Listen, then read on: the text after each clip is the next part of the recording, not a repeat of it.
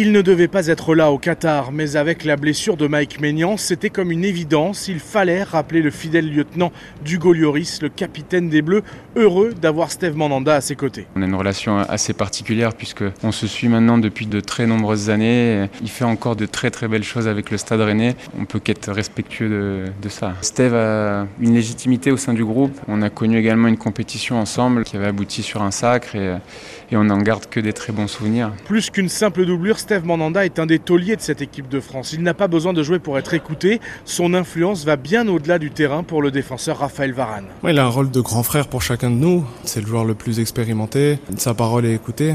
Il est aussi garant du bon état d'esprit du groupe. Si on ne va pas dans la bonne direction, on sait qu'il fait partie des joueurs qui vont prendre la parole et puis euh, il peut aussi faire le relais avec le staff. C'est un joueur euh, qui a un rôle très important pour un groupe. Et Steve Mandanda devrait honorer face à la Tunisie sa 35e sélection en bleu. La première remonte à bientôt 15 ans. déjà. já.